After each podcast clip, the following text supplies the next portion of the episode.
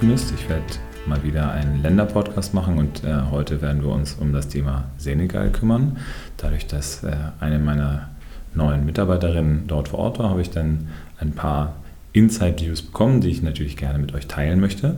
Und zum einen ist es halt so, dass äh, Senegal ein Staat im äußersten Westen von Afrika ist und hat einige Nachbarn, die äh, zum einen Guinea und zum anderen aber auch Mali. Und äh, in dieser Region ist es so, dass ähm, Afrika sehr klar auf den Ozean trifft und das hat aktuell sehr starke Folgen. Wir hatten ja uns ein, zwei Mal auch schon mit dem Thema CO2-Emissionen und äh, Klimawandel auseinandergesetzt. Bei den Fidschi-Inseln hatte ich auch schon darauf hingewiesen, dass die Meeresspiegel steigen und auch das ist hier im Senegal ein echtes Problem, denn dort ist es so, dass ähm, ja, der Meeresspiegel derart steigt, dass eben teilweise ganze äh, Küstenregionen und äh, Städte bedroht bis hin zu im Bereich des Verschwindens sind. Ähm, aber vielleicht erstmal ein kleiner Rundumblick zum Thema Senegal insgesamt. Ne, Senegal hat um und bei 15 Millionen Einwohner, hat eine Bevölkerungsentwicklung von über 2% pro Jahr und ist auf dem ähm, Human Development Index, also auf dem Index der menschlichen Entwicklung, auf Platz 162 mit 0,494, was ähm, zu einem äh, unterentwickelten Land in dem Bereich dann führt. Da ist es auch nicht weiter unverständlich, dass wir eine Analphabetisierungsrate haben von 44,3 Prozent. Also das heißt, es können um und bei 66 Prozent der Menschen im Senegal richtig lesen und schreiben. Und es ist halt so, dass das eben auch wiederum sehr klare Bevorteilung des, der männlichen Bevölkerung dann ist, denn bei den Männern ist äh, die Analphabetisierungsrate deutlich höher, als sie bei Frauen ist. Ähm, das muss nicht unbedingt zusammenhängen, die äh, einfach nur zur Information. Die, äh, der Senegal ist ein islamisch geprägtes Land mit 90 Prozent der äh, Menschen, die dort wohnen, haben ähm, muslimische religiöse Ausprägung in unterschiedlichster Form und ähm, nur ein geringer Prozentteil ist christlich und ein verschwindend kleiner Prozentteil sind solche sogenannte Animisten, also welche, die dann im Bereich der Naturgottheiten unterwegs sind. Ähm, das ist erstmal so zum groben Rahmen, was, was Senegal angeht. Senegal ist äh, entsprechend ein Land, was sehr klar auch von Ungerechtigkeiten in der Gehaltsverteilung dann geprägt ist. Ähm, und es ist eben auch so, dass dort äh, Luxus direkt neben ähm, schwierigen Regionen vorherrscht. Und ähm, da ist es dann auch so, dass ja, gerade französische Touristen, weil Senegal ja eine ehemalige französische ähm, Kolonie war, ähm, ist es so, dass dort eben relativ viele französische Touristen sich in ihren abgeschotteten Bereichen dorthin bewegen und deswegen ist auch der, die Dienstleistung und äh, der Tourismus ein sehr zentraler Teil des Bruttoinlandsproduktes. Ähm, obwohl eigentlich eben der Großteil der Menschen tatsächlich in dem Bereich der Landwirtschaft arbeitet, ist es so, dass äh, das relativ wenig zum Gesamteinkommen der Bürger beiträgt. Und ähm, das ist insgesamt eine sehr schwierige Situation, denn es werden relativ viele Erdnüsse exportiert. Und diese Erdnussflächen, die genutzt werden, ähm, sind, ne, weil Senegal weltweit der größte Erdnussproduzent ist, sorgen halt dafür, dass so viel Nutzfläche für den Erdnussanbau draufgeht, dass man die Eigen, den Eigenbedarf an Grundnahrungsmitteln nicht mehr decken kann. Was ähm, auf jeden Fall beängstigend ist, wenn man eben sagt, ich baue eben ganz, ganz viele Nahrungsmittel an, kann aber damit trotzdem nicht mein eigenes Land versorgen und muss dementsprechend auf Devisen zurückgreifen.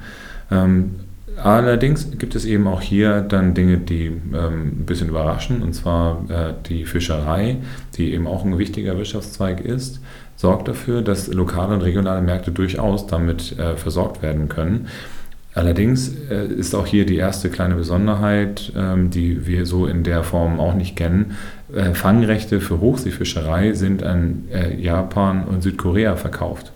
Was bedeutet, dass äh, der Export ähm, 28,5 Prozent der, ähm, der, der, Exporte ausmacht, ist der Fisch.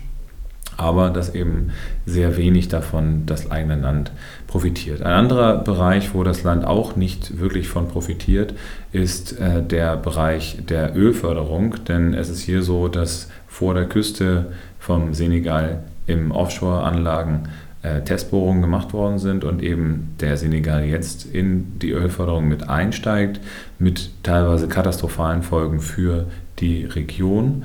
Und ähm, das ist halt eine, eine Sache, die äh, für, ja, für eine wahrscheinliche äh, Ölkatastrophe dann eigentlich so den, den, die Grundlage bietet. Dementsprechend auch hier wieder ähm, ein Rohstoff immer ein bisschen Segen und Fluch, weil wenn man es organisieren könnte, wie zum Beispiel Botswana im Diamantenbereich, dass man sehr viel auch selber davon benutzen kann oder so wie Ghana das organisierte, dass eben die Überschüsse für Bildungsprojekte eingesetzt werden würden, dann könnte das durchaus einen positiven Effekt haben. Allerdings ähm, ist das durchaus fraglich, weil hier wieder private Firmen sich äh, die Flächen besorgen und das sind eben die klassischen Großkonzerne wie BP, Total und ConocoPhillips. Dementsprechend äh, ist halt die Frage, wie es in 2021, wenn das erste Öl fließen sollte, ähm, ja, wie das dann wird. Ein weiteres ganz großes Thema ist dann auch eine ähm, ja, etwas gravierendere ähm, Effekt, den, äh, der erzeugt wird durch sogenannte Genitalverstümmelung, also FGM, Female Genital äh, Mutilations. Und äh, hier ist es so, dass ungefähr 25 Prozent der Frauen und Mädchen im Alter von 15 bis 49 Jahren äh, verstümmelt werden aus vermeintlich religiösen Gründen. Und das ähm, ist in einigen äh, Bereichen besonders stark vertreten, interessanterweise nicht bei den Christen, also da sind es eben 8 Prozent, 25 Prozent der Muslime, aber vor allen Dingen eben auch bei den Animisten, 39 Prozent der ähm, ja, werden dort mit dieser Religionspraktik in ihren Menschenrechten verletzt.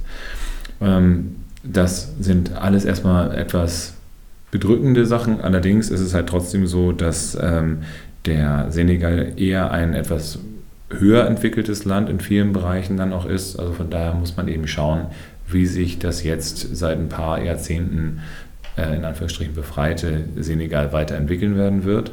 Und ähm, ja, es ist aber durchaus eine Sache, die ähm, auch durch äußere Faktoren, also durch erhöhten CO2-Ausstoß, den wir haben, ähm, ist es so, dass wir demnächst einen sehr, sehr schnellen Anstieg der Meeresspiegel sehen werden. Das heißt, äh, es ist hier davon die Rede, dass im Senegal das um zwei Meter steigen werden wird. Und das wird gravierende Folgen haben, weil gerade in den, ähm, in den Bereichen, die an die Ozeane grenzen, ist die Entwicklung traditionell besonders hoch wegen des Handels. Äh, demnach muss jetzt was passieren, damit wir in dem Bereich nicht auch noch deutlich größere Probleme bekommen werden. Also zusammengefasst muss man sagen, ähm, ja, wir haben ähm, ein bis zwei Hoffnungsschimmer, wenn eben das Öl sinnvoll eingesetzt werden könnte, beziehungsweise die Einnahmen daraus, dann äh, kann man daraus eine Entwicklung auch herleiten, wenn das ähnlich gemacht wird wie in anderen Staaten, dass es dann für Bildungszwecke eingesetzt wird. Auf der anderen Seite ist die Wahrscheinlichkeit, wie aktuell ähm, der Markt in Senegal passiert, eher relativ klein, sodass äh, ich da nur verhalten optimistisch sein kann. Ich hoffe trotzdem, dass ihr einen kleinen Einblick erhalten habt und ähm, freue mich dann auf die nächste Folge und wünsche euch eine schöne Zeit und bleibt mir weiter gewogen, euer Finanzamt.